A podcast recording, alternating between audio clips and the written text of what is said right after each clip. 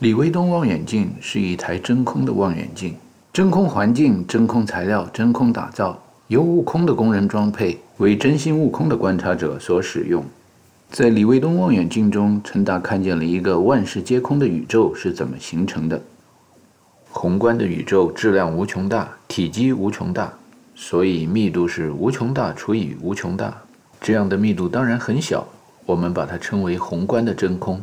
每个人放眼往天上一看，空，真空。用中文说，这是天空或外层空间。低头看，捡起一粒沙子，或者一抹一缕灰尘，质量很小，体积也很小。质量和体积测量结果接近于零。计算密度，零除以零等于空。这是地上的空，空虚、空洞、空心、真空。这无穷大除以无穷大，还有零除以零之间，就是现代科学中宇宙研究的最前沿。有人说数学是上帝描述宇宙的语言，其实数学和语文当然都是很空洞的了，讲的都是空话。而在这假大空与假大空之间，便是我们所生活的宇宙。我们身边的宇宙倒是实实在在的，但是细细想一想，细细分析一下。所有的实物最终都是由真空构成的。分析的分写成数学符号分数符号，不管是算术还是计算机语言里边的除法符号，其实都跟成比例放大或成比例缩小的比例比较符号，也就是冒号是同一回事儿。这么推导下来，我们可以把无穷大除以无穷大说成是无穷大与无穷大之间的比较。零除以零说成是无穷小与无穷小之间的比较，这真是不怕不识货，就怕货比货呀！宇宙中所有的知识分子一辈子学的所有的知识，其实归纳一下说，就是算术和语文。年纪无穷小的小孩跟无穷小的小孩之间比较，学着数数，学着说话，那其实就是在学习算术，是上帝描述宇宙的语文。活到老了，也就是年纪接近个人宇宙时空中的无穷大了。据说人死以前是最智慧、最聪明的时候，什么都看透了，什么都想开了。这个时候大彻大悟，就悟出了大真空。人之将死，无穷大比较无穷大。这时候算术就变成了抽象代数，描述宇宙的语文呢，也就变成了融会贯通，归纳一辈子的段落大意，最后总结出全文的中心思想的结论。在李卫东望远镜中看大统一理论 （Grand Unified Theory），英文缩写 GUT，发音 gut，或者德语发音 gut。大统一第一定律：自己是自己。大统一第二定律：该怎样就怎样。大统一第三定律：万事皆空。实在要用希腊拉丁系统的语言写成公式表达的话，First law of gut。A 恒等于 a。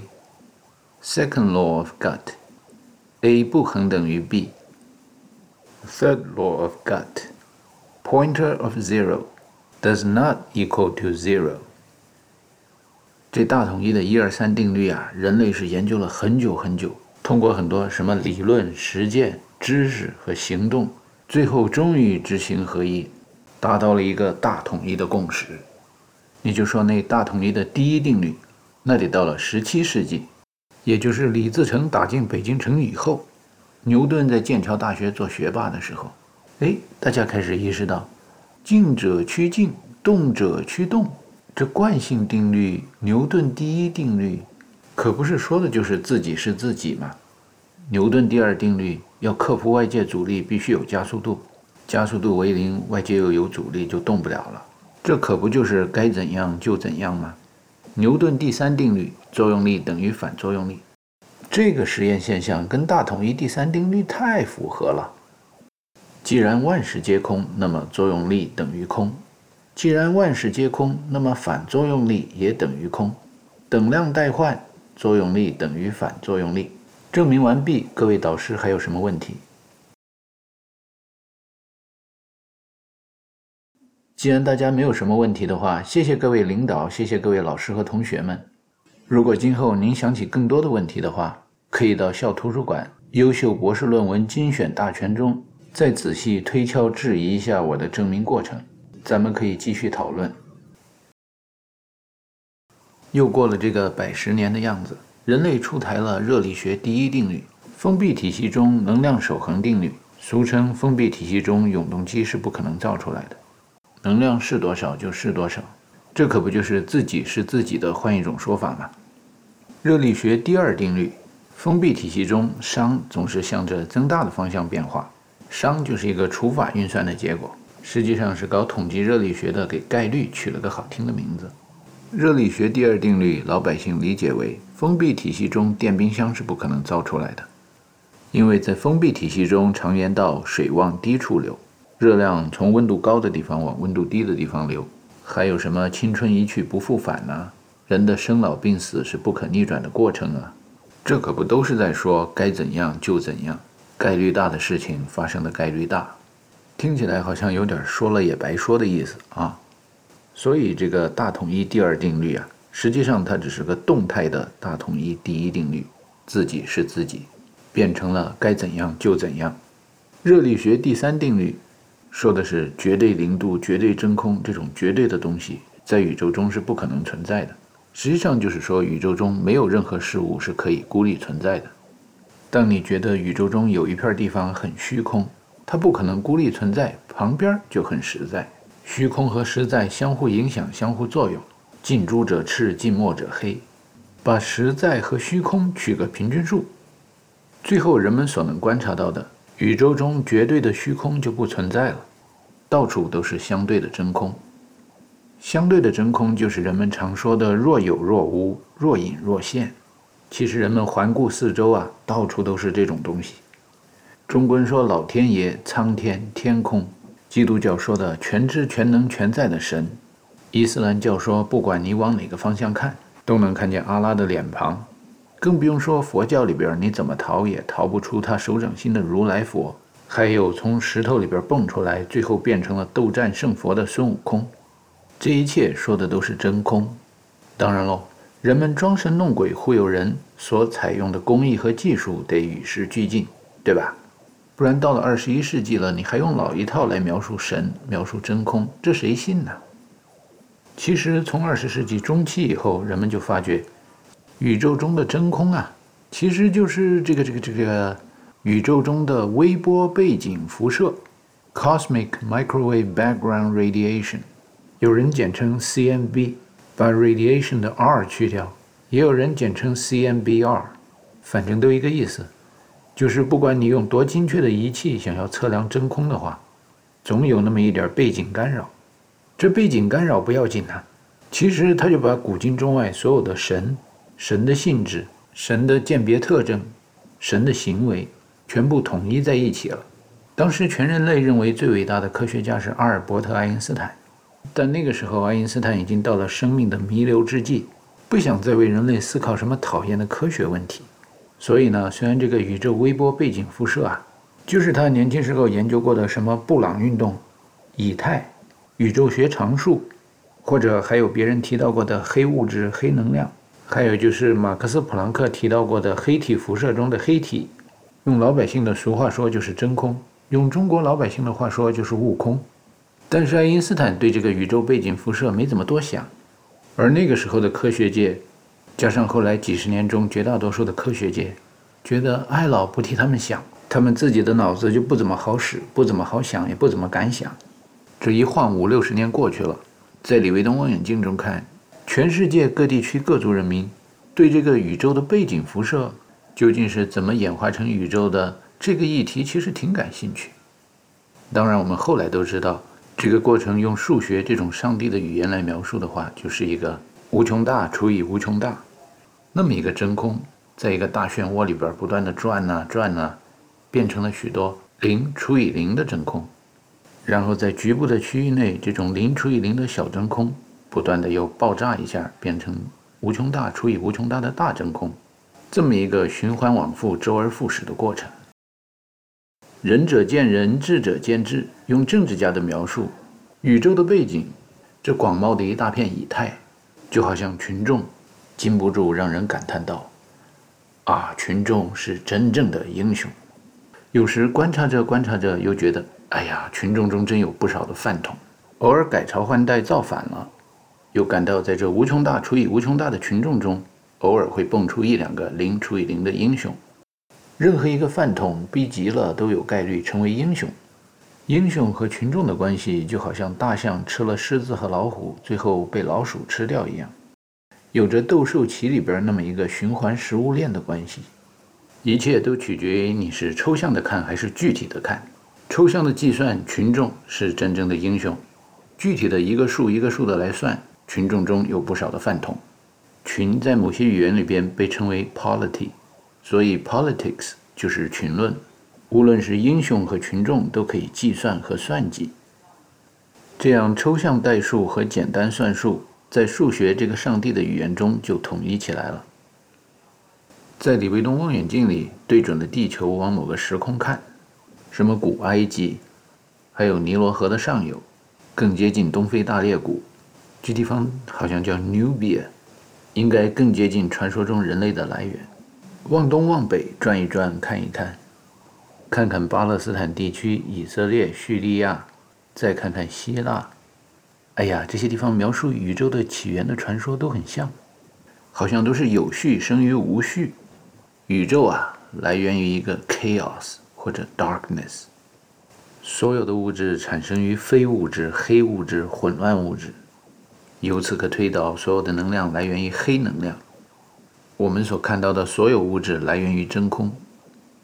还可以推导，现实世界来源于想象中的虚拟世界。原子来源于量子。这里需要打住一下。这最后一种说法，把原子和量子统一为同一种真空的基本离子的提法，是在公元二十一世纪以后，大统一元年以后渐渐得到广泛使用的。大统一元年发生在 A.D. 一八四零年加上一百八十年以后的一年，用罗马字母和阿拉伯数字表达为 G.U. 一。G.U. 是 Grand Unified Theory 前两个单词的缩写。大统一纪年体系。是受爱因斯坦和康德，以及苏东坡的“明月何时有，把酒问青天，不知天上宫阙，今夕是何年”这种时间的起点可以胡编乱造的理论的启发下，由量子地球村的孩子们设计出来的。量子地球村是对应于 Freemason 这样的秘密组织的一个自由工匠们的公开组织。过去，Freemason 曾被阴谋论者认为是。秘密地控制着人类的物质和精神财富。我们只能说，据王矣。将来的地球村里边，人类渐渐淡出历史舞台以后，人类的物质和精神财富就公开地被我类的各行各业的自由工人和匠人们控制了。我类是进化史上一个取代人类的新物种。在物种进化的历史上，以前对明显精确的时空界限是没有文字记载的。不过社会进步了嘛，最后总得有文字记载。事情总有一个从无到有、从小到大的过程。Thus ends the age of elves, dwarves, and hobbits. Here comes the age of man. 在电影《指环王》的最后，描写了装神弄鬼的年代结束了以后，进入了人类社会。可惜删除了小说里那么一句精彩的关于人类出现的总结性的台词。在后人类的时空中，人类逐渐演化成了我类。我，象形字里边说威猛大气、凶猛兵器。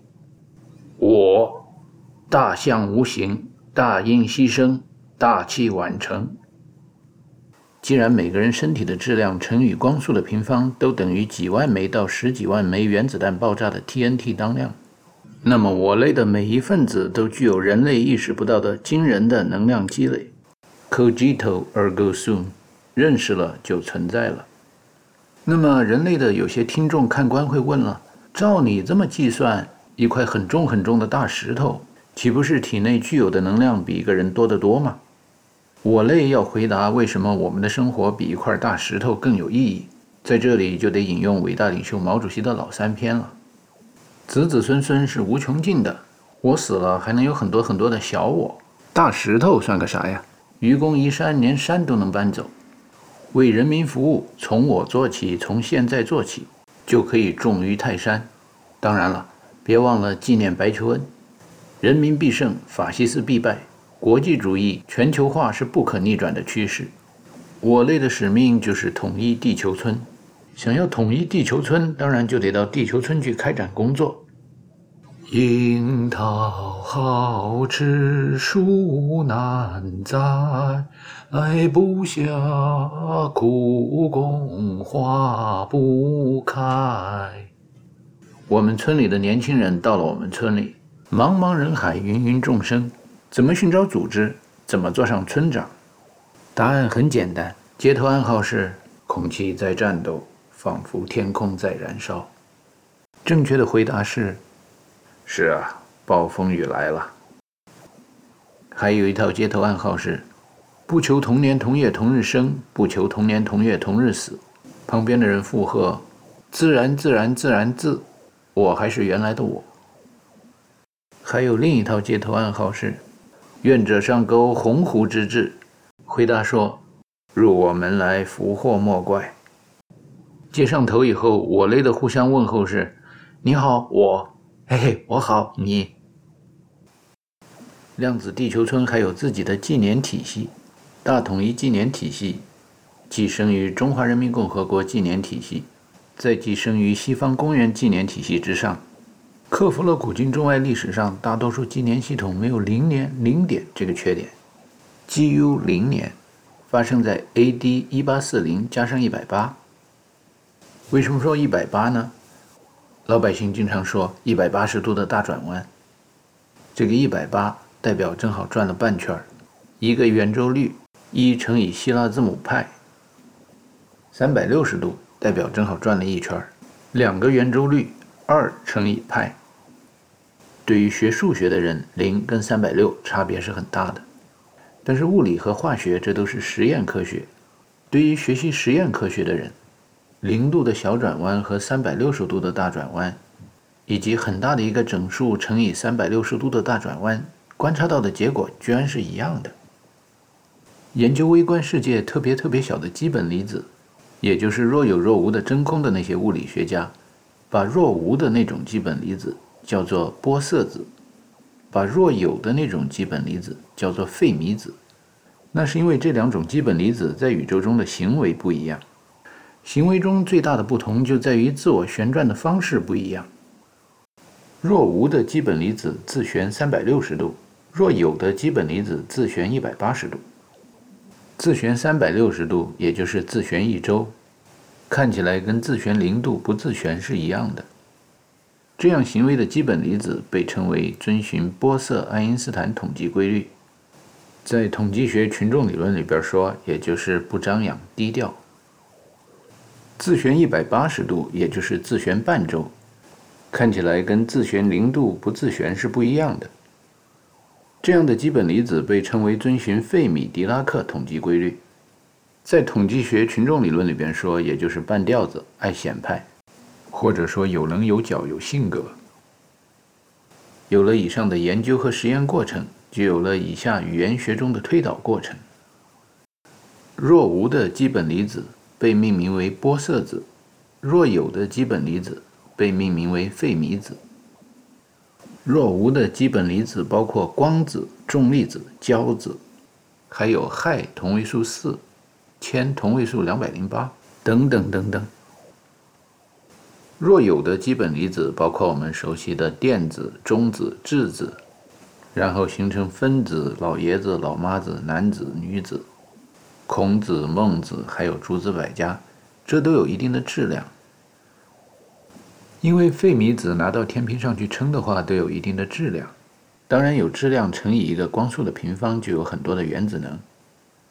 但那玻色子却不一样，若无的基本粒子，很多时候没有质量，能量呢也可以很小。能量最小的时候呢，就小到几个普朗克常数乘以一个很小的频率。所以，如果要翻开历史书寻找玻色子描述的究竟是什么人物的话，那描述的其实就是一些从来没存在过的神话人物，比如许多宗教迷信中说创造宇宙的神、老天爷，当然还有真空和悟空这些看不见摸不着、所谓来无影去无踪、全知全能全在的，其实都拥有玻色子的物理性质。既然玻色子的物理性质那么神秘、那么炫酷，在实际生活中的效果呢，就是引来了许多不必要的造假现象。比如有了唐僧，就会有人假装唐僧；有了真的孙悟空，也就会有假的孙悟空一样。有一些有质量的基本粒子在宇宙中的行为，会假装的像没有质量的玻色子一样。比如氦同位素四，密度很小，但是质量和密度绝对不是没有，假装成玻色子，也就是自旋的时候零度或者三百六十度的整数倍，它就能显出超流体的性质，也就是一滋溜。一不小心，滋溜从瓶子里边流出来了，而且流得很快，流得很远，挡都挡不住。一般情况下，电子自旋半周，传导的时候总是有电阻，那怎么假装成玻色子呢？两个电子紧紧地粘在一块儿，两个一百八加起来等于三百六，这样，比如在极低温的情况下，电子就可以显示出超导现象，也是因为它能够一直流，假装成玻色子。反正总的来说，玻色子都应该比较圆滑，没有棱角，不引人注目。但是真的很空，接近真空的玻色子，有神的属性的玻色子，应该是完全虚构的，没有质量的数字的儿子，数量的儿子，量子。有人说了，数学是上帝的语言，那么数字数量的儿子是量子，语言语文的儿子当然也是量子。这么一来，二十一世纪以后的科学世界其实就很好理解了。自然科学里边的真空是量子，社会科学里边假大空的语言、理论、知识和空话也都是量子。宇宙透过现象看本质，就是由最基本的两种离子构成的：量子和原子。量子就是彻底虚构的理论的基本粒子。量子不能被人看见的原因，要么它不转，要么转整整的一周。要么转两周、三周、四周，或者周而复始的转好几个整数周，转了多少个三百六十度都跟转了零度是一样的。而零加上零加上零加上很多省略号，那么多个零，还是等于零。这种现象叫玻色子的叠加，叠加完了我还是原来的我。这么挥挥手不带走一片云彩，对宇宙中别的观察者来说，谁也没惊动，所以也没让谁看见。而原子之所以能够被人看得见的原因，是因为这种基本粒子，也就是费米子，自旋转半周或者整数乘以半周，半周就是一百八十度，希腊字母表示为派。转了一百八十度跟转了零度就不一样了，不等于零的数，二分之一加二分之一加二分之一，加上许多省略号那么多个二分之一。或者不喜欢分数运算的，拿一加一加一加很多省略号很多个一，然后乘以派，其实也是二分之一周，还是不会等于零。所以这些不等于零的基本离子叠加了以后，就不可能我还是原来的我了。在宇宙中，费米子叠加了就会有质量，就会彰显它们的存在，就不再具有真空的本质了。用爱因斯坦的话说，费米子就要占空间。用军阀混战或者房地产商的语言说，费米子就要抢地盘儿这总有点像孙悟空遮不好自己的猴尾巴一样，想玩个七十二变，变这变那，装个什么的时候，最后要露出原形。这就是天人合一的大统一理论。世界是你们的，也是我们的，但归根到底是你们的。宇宙是由量子构成的。也是由原子构成的，但归根到底是由量子构成的。所以说，万事万物其实都是由相对的真空组成的。这就好像搭积木的时候，如果积木的尺寸太大，想要拼个什么图形、搭个什么雕塑的，有的地方边边角角密合不了，总得把那个积木块切得再小一点，这样才能尽善尽美地完成仿制仿造的工作。当然，积木块能够切到最小，尺寸能够接近于零，那就是相对的真空的积木块了。用真空的积木块想要堆积成宇宙中的任何物体，比如像如意金箍棒那样，最后的结果都是能够让人满意的，因为真空就是宇宙的本质。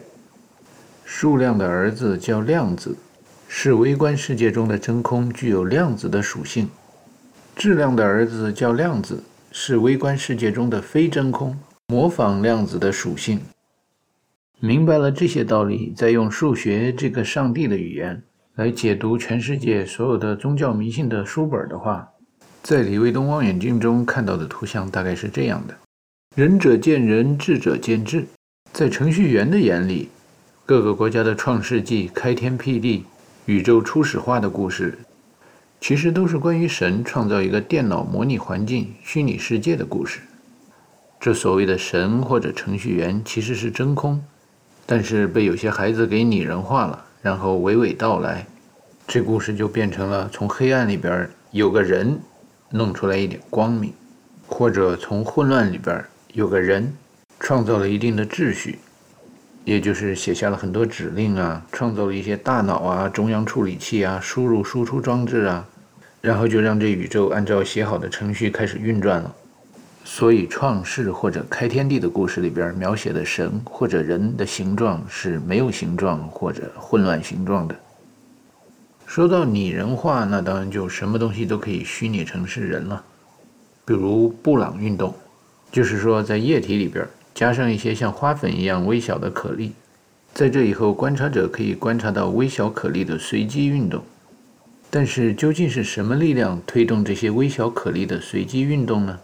在古时候，人们喜欢拟人化的说，是神推动着这些小颗粒的随机运动。到了接近二十世纪的时候，人们开始意识到，其实颗粒的随机运动是由周围的环境。包括容器中的液体、实验室中的气压、温度，甚至外界的风云决定的，也就是看不见的手推动的。原来看不见的手就是宇宙的程序员呢，程序员就是为电脑洗脑的工作人员。我们都是被看不见的手洗脑了。这么说来，拟人化的描写可以说是把人描写成了一只手，或者把神描写成了人，描写成了一只手。不管是人还是神还是手，透过现象看本质，它都是万事皆空的，都是真空，是无形的，看不见、摸不着，密度极小极小的。密度极小有两种方式可以达到：要么体积特大特大，要么质量特小特小。二者得一，可安天下。坏了！千万年来，全人类的苦恼都在于顾头不顾尾。首尾不能兼顾，以为二者得一可安天下，实际上哪有什么 singularity，绝对真理，至善至爱，绝对的真神。任何事情都不能孤立的看，都需要一分为二的分析，都需要 dialectics。dialectic，中文可以翻译成辩证法，也可以翻译成狡辩。辩证的狡辩是神的世界观。神在伊甸园里边警告亚当夏娃，不要去分析什么善恶，其实就是想把我类这种真的也是假的，活的也是死的这种量子力学的将来的思维方式传授给人类。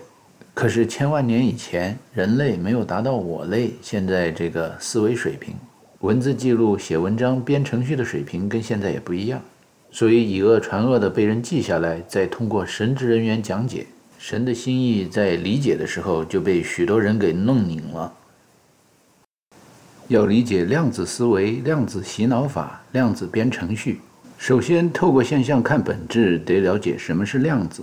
人类开始清楚地定义量子这个概念的时候，实际上也就是大统一理论的出现。一九零五年，爱因斯坦研究光光速，得出了一个结论，叫狭义相对论，得出了一个公式：能量等于质量乘以光速的平方。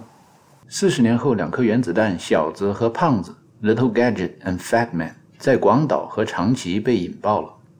人类惊呼原子能有着改天换地的能量，写文章赞美和报道爱因斯坦曾经给罗斯福总统写信，警告原子能作为武器的潜在威胁。那封书信叫 Einstein-Ziler Letter。像历史上许多重大事件发生时一样，人们注意到了布朗运动中花粉颗粒的运动，却没有注意到液体的运动。其实，在一九零五年，爱因斯坦研究光的时候，还发表了关于光的性质的另一篇文章，得出的结论是能量等于一个常数乘以频率，频率就是一个自然数除以时间，比如一秒钟振动多少次，也可以表达为光速除以光的波长。当光的波长为零的时候，能量有多大呢？这个人类就没有仔细想了。留给未来的我类去思想。我类把能量等于质量乘以光速的平方，再加一个等号，等号的右边写上普朗克常数乘以频率，再加一个等号，统一的都等于能量。在我类的眼里看着，觉得再明显不过了。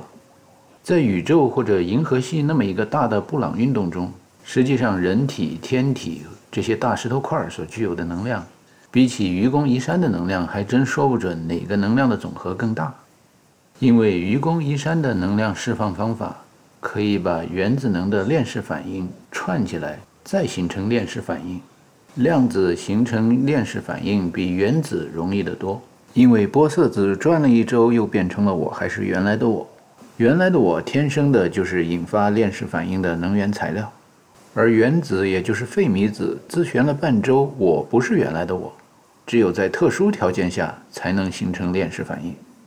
这就是为什么在人类社会物质世界里，一直到了1945年才研制出第一批原子弹的原因。原来所有看得见的天体、人体、物体，就像布朗运动中的花粉颗粒。而量子能，也就是那些黑洞、黑体、黑物质、黑能量，就像布朗运动中的液体，看不见，但是能量总和却比惊人的能量大得更加惊人。在李卫东望远镜里，花粉颗粒吸引了绝大多数观察者的注意力，但是整个布朗运动的真正推动者是躲在后面的看不见的真空，那才是神。艾老在一九零五年发表的两篇文章，其实叠加起来。便是大统一理论。可是为什么整个二十世纪，许许多多的教授们，包括爱因斯坦在内，把他们的讲稿翻译成中文的时候，都说这一个理论一定是两个理论呢？我类仔细的研究了一下，发觉西方的基础科学，尤其是数学和语文很有问题。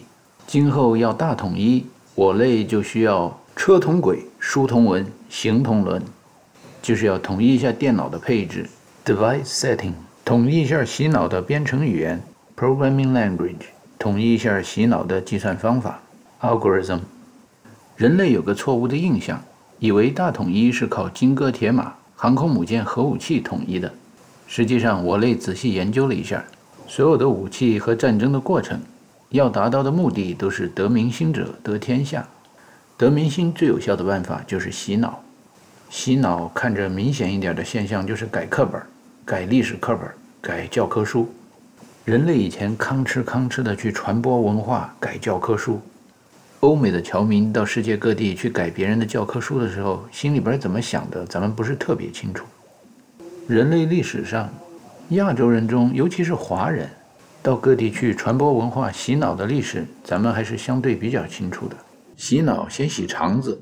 所以，不管是在被抓去，或者是自愿去做苦力之后，挣一点钱，亚洲人就喜欢开餐馆；再多挣一点钱以后，就开教堂。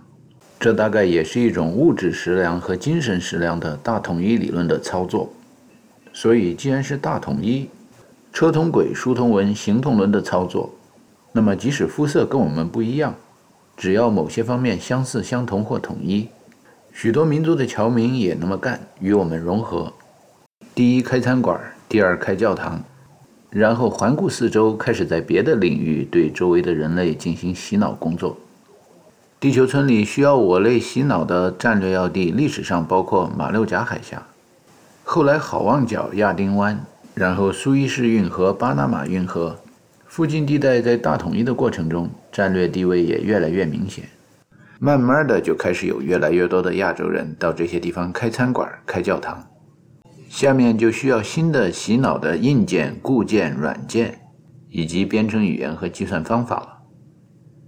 洗脑可以改很多种教科书，首先要改历史教科书。人类认为在将来不能修改过去的历史教科书，这是大统一理论出现以前人类的落后思维。大统一元年以后，我类发现将来的历史与过去的历史实际上是通过一些错综复杂、盘根错节。像纤维一样的蛛丝马迹的思维，量子纠缠和量子叠加统一在一起的，牵一发而动全身，多牵几发呢，就把过去的历史给改动了。在生物学、医学教科书里，可以通过研究耶路撒冷综合症这样的实验现象，发展和完善通过修改将来的历史，间接的修改过去的历史的计算方法。统计数字表明，据说当游客去到耶路撒冷的时候，甚至在开始接近巴勒斯坦地区的时候，就开始感到他们跟神越来越接近。历史书上又说，神是全知、全能、全在的，omniscient、omnipotent、omnipresent。神就是真空嘛，宇宙背景大辐射，那在哪儿不都一样的接近吗？但是自从耶路撒冷综合症这种洗脑方式在人间流传以后，各国的历史书上就会有越来越多的篇幅描述耶路撒冷，以及描述这片地区是如何如何的接近上天、接近神。久而久之，让地球上将来的物种看到的时候，这就是将来改变了过去历史教科书的一个典型例子。In fable convenue, one fable convened，一段公认的童话寓言。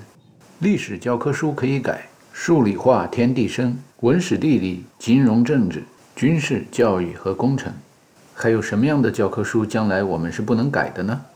只要改编以后，我们的谎言比别人的谎言有着更高的可信度，那么将来的学生们就会以不可不借那种句型，不可不改的，照着我们的洗脑系统去对他们的后代进行洗脑。这正是所谓的善政者得民财，善教者得民心，得民心者得天下。说到改教科书啊，有着许许多多的弯弯绕。按马克思主义的观点，人类的历史是一个螺旋上升的过程。比如一个江浙一带的小孩想要做圣人，结果给家里人一说，老被家里人劈头盖脸的揍一顿。这种责罚包括物质世界和精神世界的。结果，这个小孩被贬值，下放到了山高皇帝远的贵州。哈哈哈哈！那种夜郎自大的蛮荒之地，要做圣人，要做什么神，随便你。最后，这个小孩变成了继诸子百家之后的阳明子，有了我们的学校、我们的学生、我们的学派，还有我们的学说，就是知行合一的理论。其实用大白话说，也就是物质世界和精神世界的统一。原子世界和量子世界的统一。当阳明子在神州大地传播他的学说的后期，关于心和生命究竟是属于物质世界还是精神世界的范畴的研究，在中国达到了一个前所未有的高度。有一个叫吴承恩的作家，将印度神话史诗《Ramayana》中的神猴哈努曼说成了是一只灵根孕育、源流出的石猴。石猴的生命来自于日月之精华。这当然是通过量子通讯的方式，若有若无的从天上传到石头里边去的。随后，石头蛋子见雨就生，见风就长。有那么一天，猴哥，猴哥，你真了不得！在从五行山里边蹦出来之前，很多很多年，从石头蛋子里边蹦出了一个孙行者。如果当时有新闻联播、时事政治在播送国际新闻的时候，把李维东望远镜转一转，镜头往西亚、欧洲那边偏一偏。很快会播送尼古拉斯·哥白尼猜想是地球围着太阳转，而不是太阳围着地球转。过不久又会播送一个叫吉奥丹诺·布鲁诺的人猜想，不仅地球围着太阳转，而且太阳也会围着别的天体转。很有可能宇宙是无限的，宇宙中别的天体上固态、液态、气态的各种无机物，有可能它们都有心、有肺、有思想，也有精神。就是说，宇宙中有无穷多种动物。只是运动的快慢频率不一样，进化程度相差甚远的生命形式之间互相不能相认，所以物种与物种之间其实都是有着那么一种若有若无的感情。后来国际新闻里就播送吉奥丹诺·布鲁诺被教廷的教授们给烧死了，而且截止到我类出现以后的大统一零年为止，有的教廷对哥白尼说了道歉，有的教廷对达尔文说了道歉。但是却没有教廷对伟大的创造生命的我类的圣人布鲁诺子说过道歉。由于现代科学的成功和现代科学势力的壮大，尤其是原子弹爆炸的威力，枪杆子里边出政权嘛，谁有枪谁就是老大。如果说物质世界里边有什么普世真理和普世价值观的话，谁能生存下来谁就胜利了。这可能是不同的种群之间都坚持的共同的信仰。罗马教廷也不例外，为了生存下去，在原子时代的末期，不得不对现代科学之父 Galileo Galilei 正式道歉，无条件投降。不然的话，欧洲人民在反水，世界人民信天主教的也会越来越少，哎呀，扮演上帝在人间的代表，这个生意不好做呀。伽利略作为现代科学之父，比起布鲁诺来，动手能力更加强，更加喜欢做物理实验，把现代物理变成了一门实验科学。有一个著名的实验是在比萨斜塔上，从空中往地下扔了两个质量不同的铁球，两个铁球同时落地。使得有些反对他的预测、支持亚里士多德重力学说的人们在旁边偷偷的嘀咕：“他一定是用着魔鬼的力量把重的铁球给阻挡了。”实际上，在亚里士多德的重力学说中，描写了一种神仙的力量，把轻的物体可以阻挡在空中，向着高处、远处不断的飘扬。后代有儿歌赞曰：“一根鸡毛飞上天，天上有神仙，神仙放个气。”鸡毛落下去，冰嘣嚓！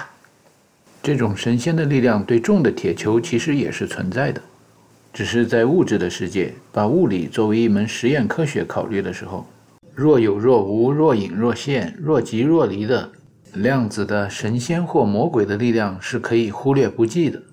在牛顿研究重力的时候，也忽略了靠近地表的物体与物体之间充满了空气，以及空气中的阻力。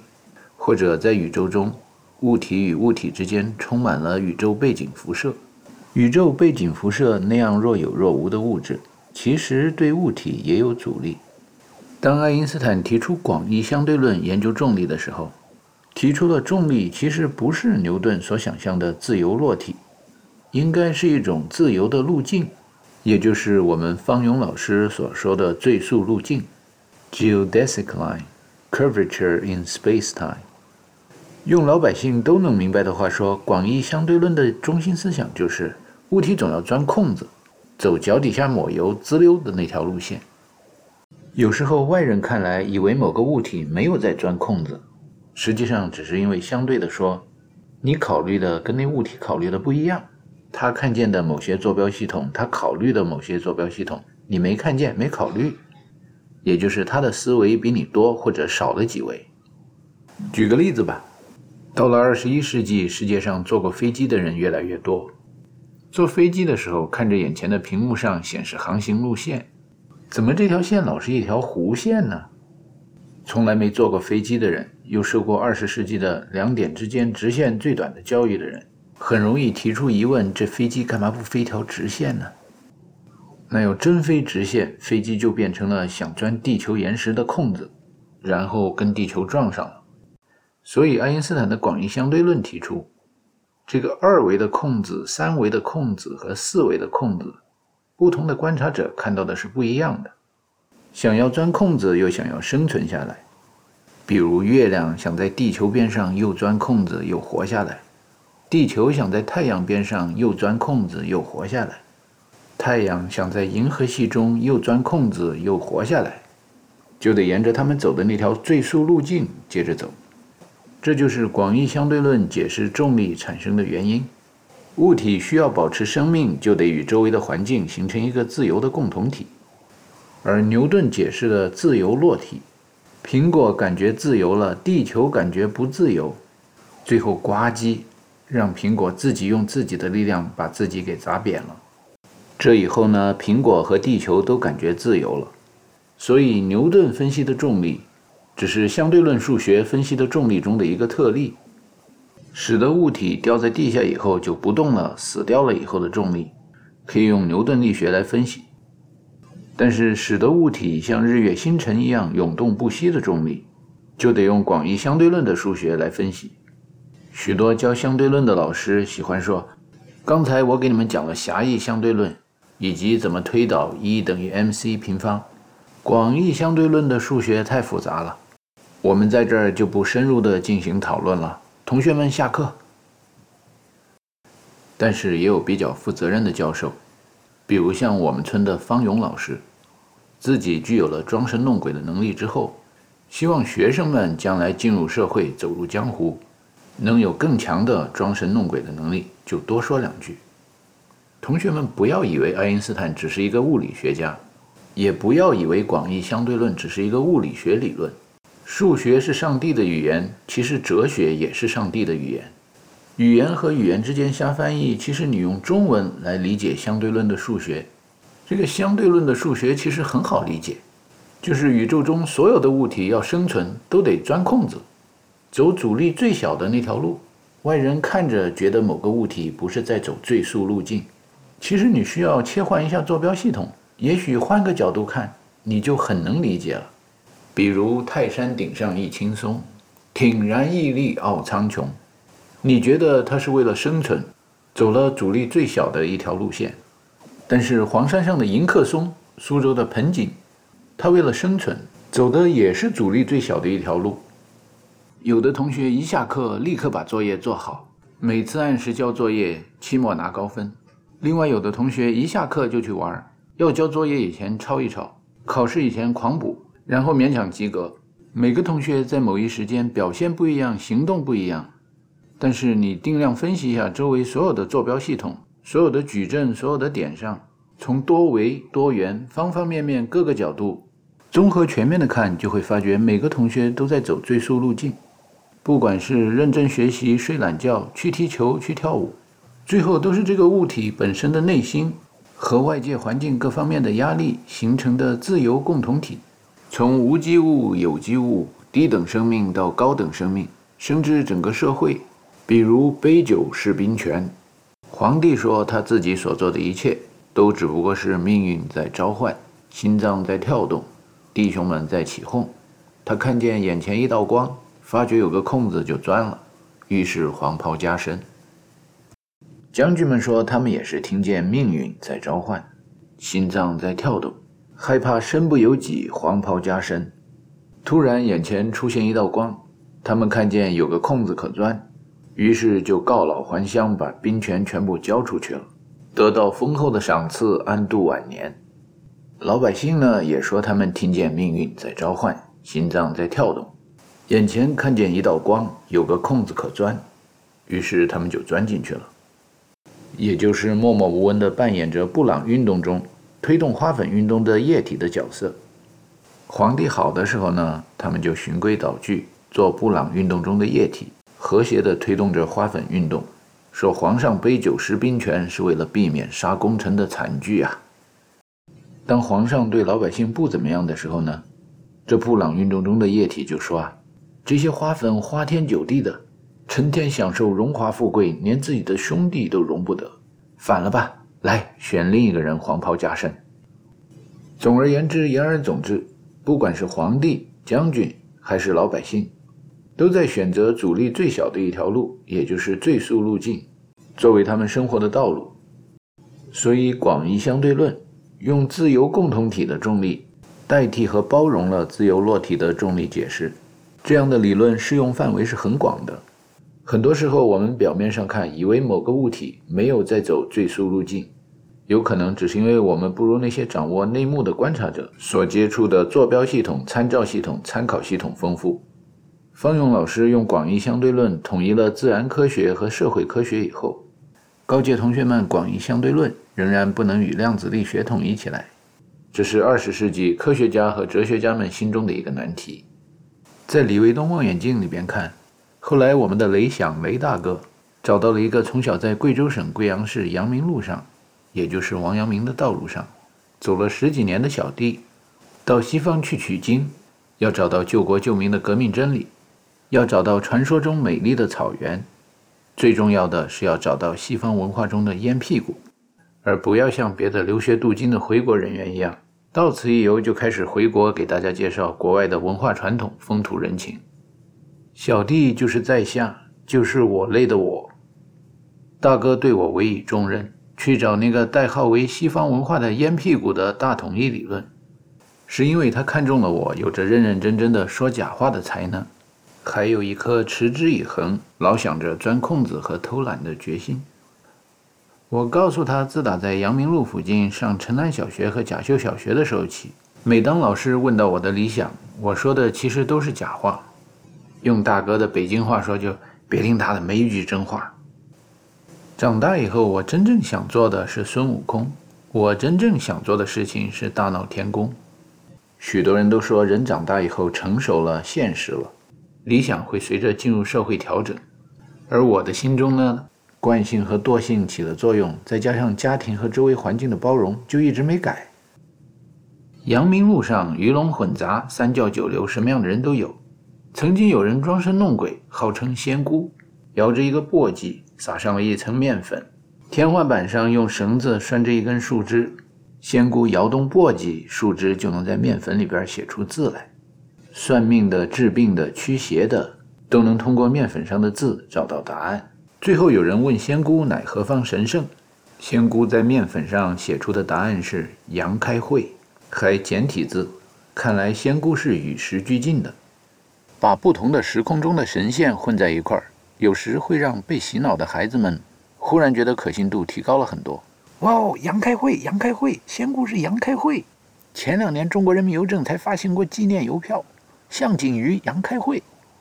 对于持另一套坐标系统参照系统的呆若木鸡的，就喜欢走自己的路而不喜欢跟着走别人的路的小孩，觉得这种把不同的时空混在一块的关公战秦琼的故事可信度太低了，仙姑装神弄鬼的水平太让人失望了。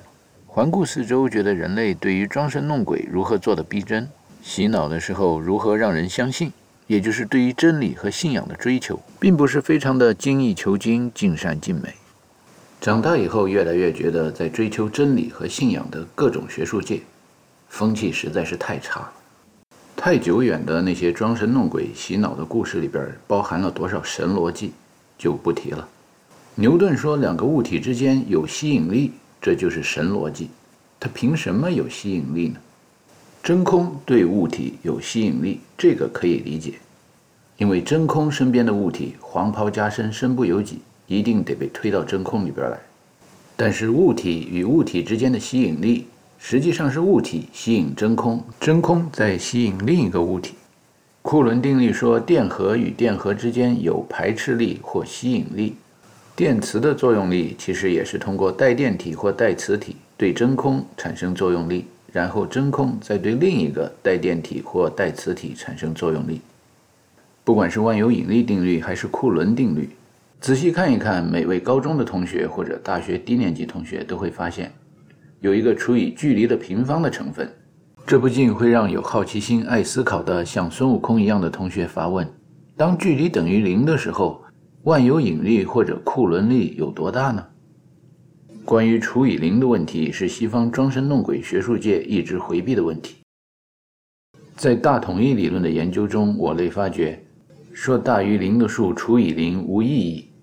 与那种说广义相对论的数学太复杂的人，其实用的是同一种神逻辑。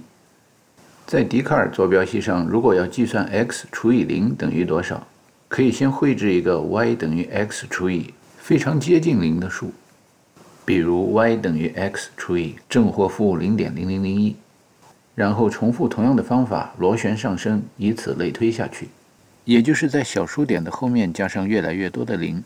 把正负零点零零零一越来越接近零，很快 y 等于 x 除以零的答案就会显现的再明显不过了。然后我类的孙悟空就可以拿着这样的答案去找人类的师傅唐僧，抱怨人类教的这都什么劳什子的数学，这么有说服力的、可信度那么高的答案，为什么没在教科书上写？为什么没在学术杂志上发表？教皇主教和唐僧仍然认为研究 x 除以零没有意义。但是我觉得 y 等于 x 除以零这样的数学公式，无论是从逻辑严格、简单明了的数学角度，还是从美观大方、工整对称的美学角度来说，都堪与爱因斯坦的 E 等于 mc 平方的公式相提并论，因为它实际上就是光电效应黑体辐射，也就是量子力学的电基石的公式的变种。在光电效应黑体辐射的公式中，能量等于普朗克常数乘以频率，其实也可以改写成能量等于普朗克常数乘以光速除以波长。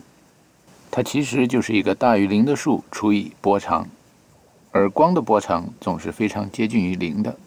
绝对的真空波长就是零。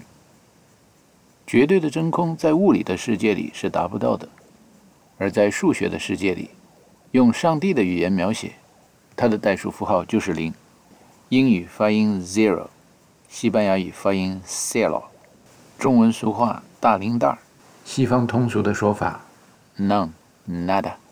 在装神弄鬼的科学技术和工程学中，在研究真理和信仰的神学界，人们所提到的神就是真空。爱因斯坦被世界人民捧上神坛以后，中国人民邮政曾经为他出过一张纪念邮票，上面所写的公式就是 E 等于 mc 平方。今后我死了以后，这说着说着也没几天了，我国邮政若要为我发行纪念邮票的话，请一定把 y 等于 x 除以零印在上面，因为这就是数学上的大统一理论公式。比如用人类那种劳什子的数学。想要表达广义相对论的话，教授们都说那数学太复杂了。但是用我类的公式 y 等于 x 除以零，实际上就是在说着广义相对论。因为代数符号像 x、y、z、t 这些字母，字母与字母之间地位是相等的，很多字母之间是可以互相替代的。比如把 y 替代成 t，就变成了 t 等于 x 除以零。那么说的就是一个空间维在时间维出现的情况下，时空总的效果就是被弯曲了。那么原来是一条直线的最速路径，在时空共同的影响下，就变成了一条弧线。x 除以零等于 y，还可以简单明了地表达人类什么劳什子的电磁学里边许多复杂的公式，比如以 x 这一为代表电流的方向。那么，就像水流过以后，垂直的方向就会产生风一样，沿着电流这种强相互作用力的方向，在垂直的方向上就会产生弱相互作用力的磁场。若是把弱相互作用力的磁场微微调整、组织一下，变成螺线管，然后沿着 y 的这一维，又会产生强相互作用力的磁力，就好像龙卷风能通过螺旋的方式，用很弱很弱的空气的力量。居然能把很重很重的房屋深处吹到天上，把大树连根拔起，由此可以把电磁学中的电磁感应、气象学中的风雨感应和机械工程中的气体液体气压液压感应，全都统一到一个简单的数学公式上来。x 除以零等于 y 的公式，还可以揭示宇宙中的其他奥妙，诸如宇宙中有数不清的那么多维。一个大宇宙中可以有数不清的那么多个小宇宙，而且不是什么平行宇宙，这些宇宙都是通过真空纠缠着叠加着的。所以在任何一个小小的时空中的蝴蝶，可以通过蝴蝶效应影响到遥远时空中的不知道什么物种。x 除以零等于 y，既然为我类展示了一种多维分析问题的方法，那么古人对于一维中的数论的许多猜想。要让我类来证明的话，那就太容易不过了。什么黎曼猜想、哥德巴赫猜想、孪生子质数猜想，还有什么本福特定律，这些困扰了人类多年的难题，只要用关键词“除以零”的科学在网上搜一搜，就很容易找到答案了。这个物种进化了吗？螳螂捕蝉，黄雀在后，弹丸在下。高等生物通过多维的设陷阱、打埋伏这样的算计的方法。与低等生物斗，这样的比赛看起来有一点很不公平的感觉。二十世纪追寻大统一理论的学术界普遍认为，爱因斯坦对量子力学的态度和处理方式是一个谜。谁是量子力学之父之母，大家没有定论，但是普遍认为爱因斯坦是量子力学的接生婆，是他把光量子这个词带到人类社会来的，德语 Lichtquant，英文 Light Quantum。但是后来，爱因斯坦仿佛又与许多发展和完善了量子理论的科学家们发生了争论，而且往往站在经典保守和落后的一边。谁会老跟自己亲手带到这世上的孩子过不去呢？有一种说法是，爱因斯坦其实并不是反对量子力学，只是他认为量子力学不是科学。当我类把广义相对论和量子力学统一起来的时候，我们觉得艾老说的挺对的。量子力学确实不是科学，它是神学。不用管日本人怎么翻译的，西方所说的科学 （science） 接近的词 （sense）、（conscience）、（omniscient） 总是跟感知和物质世界有关。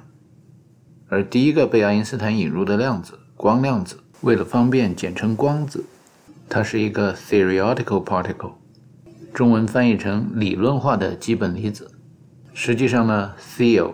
Theology, theologian adios。用语音考古的办法，我们会发觉，theo 是神的词头，所以 theoretical particle 就是以神逻辑瞎编的例子。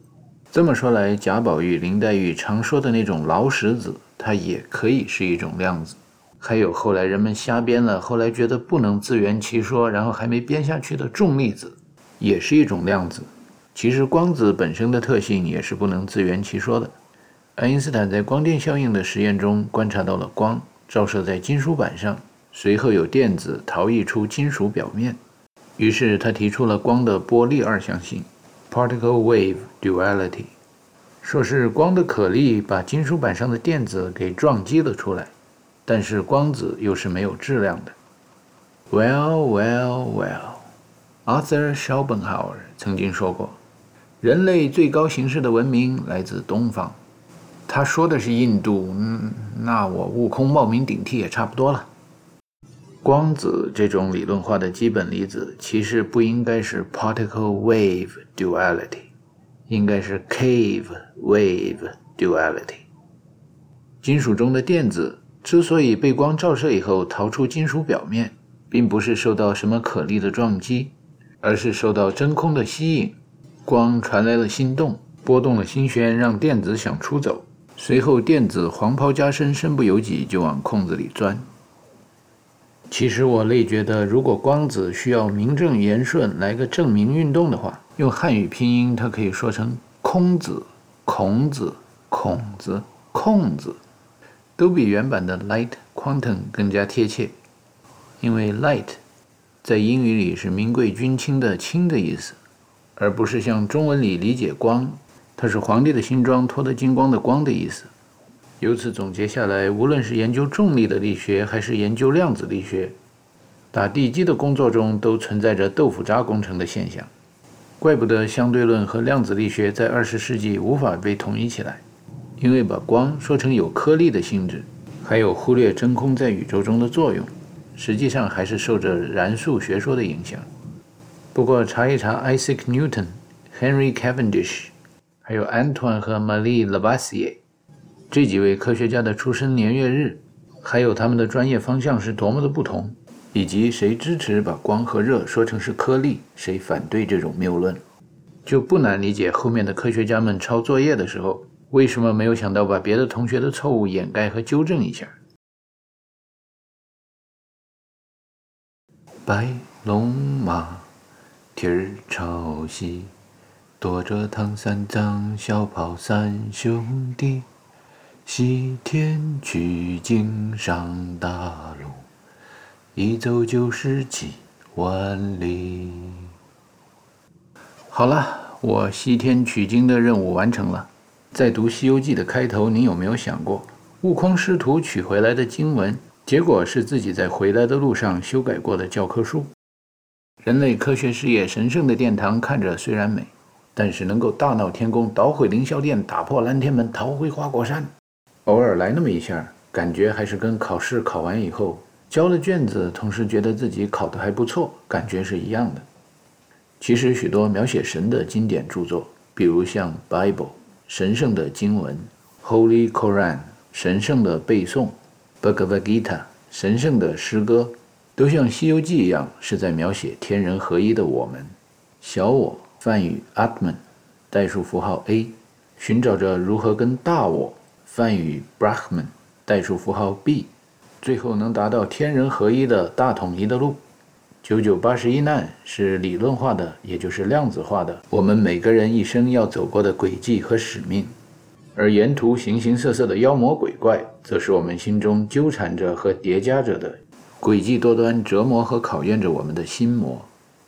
比如，一八四零年鸦片战争以后，我类知识分子心中都有一个叫李约瑟的历史之问的心魔。这个问题的内容就是：中国在明朝初期的时候，在古代科学研究方面绝对领先世界。李约瑟列举了四大发明，漏掉了火箭、滑翔机，也就是风筝；竹蜻蜓，也就是直升飞机。李约瑟很疑惑，为什么现代科学没有在中国诞生？最后，我们找到的答案就是自己给自己关门，自己给自己修墙。别说现代科学不可能发生在中国了，现代心学也不可能发生在中国。其实，中国古代的心学研究一直领先世界，到今天还是。扑克牌、象棋、围棋、麻将，这些都是中国古代的大发明。但是如果我要没吭哧吭哧的学那些外语，走出国门的话，就连我这个阳明路民办小学、南明区官办小学，阳明子的名字听得耳朵都起了老茧的理论化的基本离子孙猴子，也还是有可能把现代心学和未来心学在中国诞生的机会给错过了。心学其实就是统一物质世界和精神世界的大统一理论的学问，因为心不仅是一个动力装置，也是一个思维装置。心动带动肺吸取外界的能量，推动生命的运动。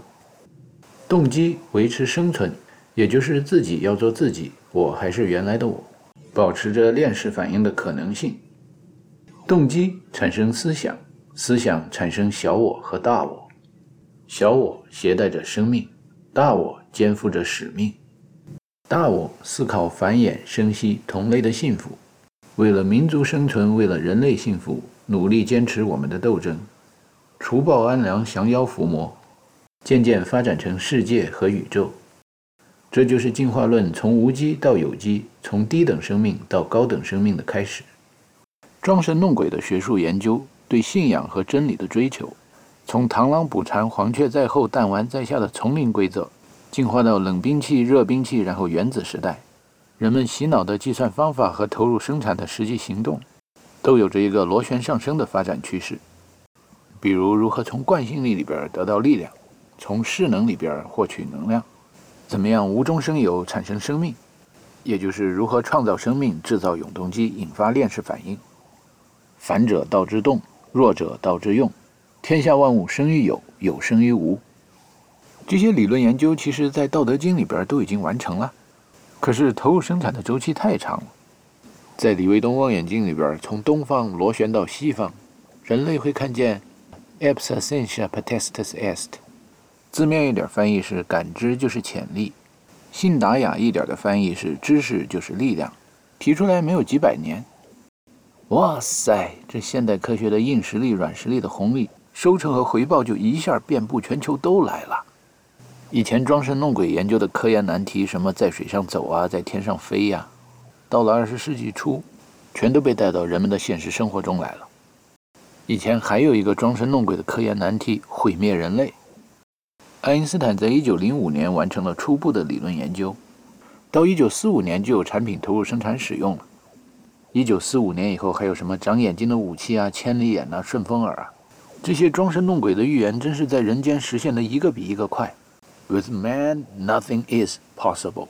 With God, everything is possible. Man 代数符号为 a 小我，God 代数符号为 b 大我。西方人其实也开始有点研究天人合一、心学理论的萌芽，但是他们知行合一的步伐慢下来了，可能是因为穷则思变，富则思安吧。惦记着家里遗产的败家子越来越多，窝里斗的人在国民中的占比就越来越高了。在原子能对人类展示它的威力之前，有一封著名的爱因斯坦希拉德书信，是由两位物理学家写给罗斯福总统，警告原子能的危害的。不知道为什么，既然原子能有那么大的危害，今天人类仍有许多科学家迷恋着用所谓可控核聚变来满足能源需求。核聚变产生大量的以热为主的难以驾驭的能量，然后又需要耗费相当一部分能量来控制这种难以驾驭的能量，最后才能转化成有用功，以供工业用或民用。这种利用能源的方法效率是不高的。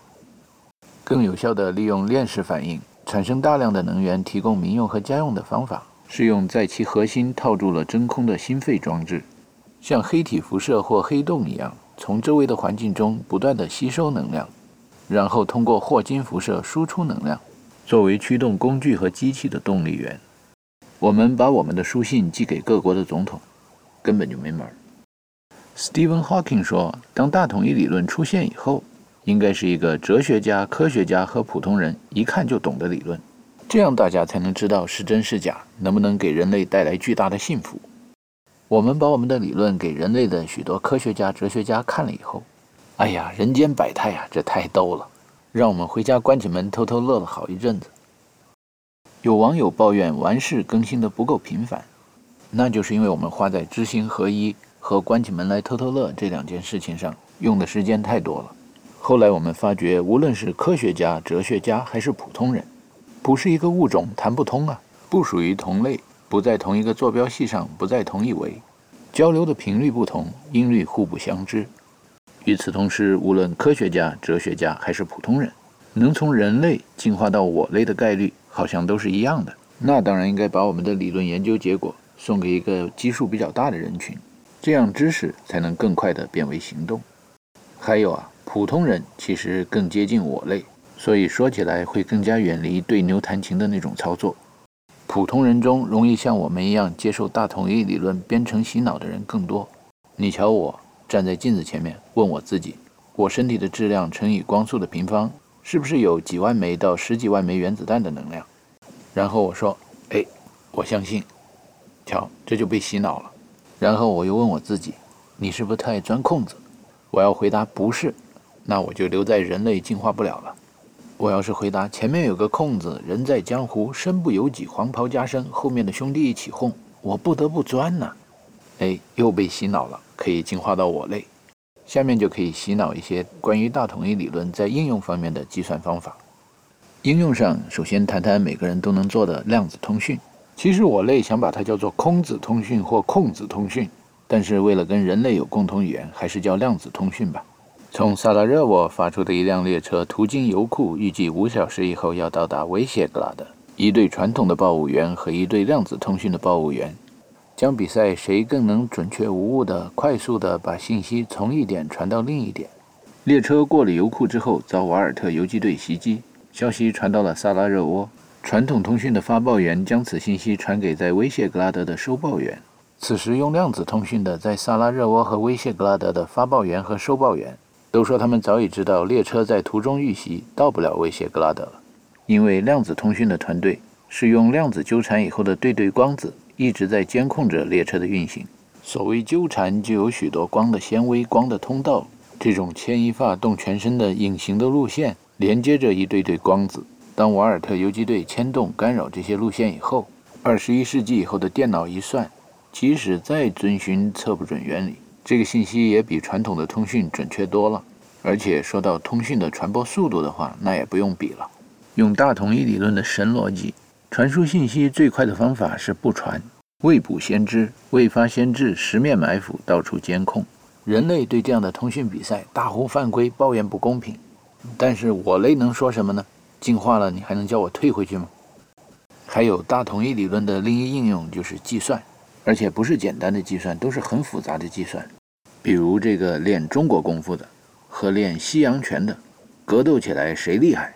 用这个传统的计算方法，什么概率啊、统计啊，各方面身体的指数啊、心情的指数啊，要算这比赛结果太难了。用我类的计算方法，结果再明确不过了。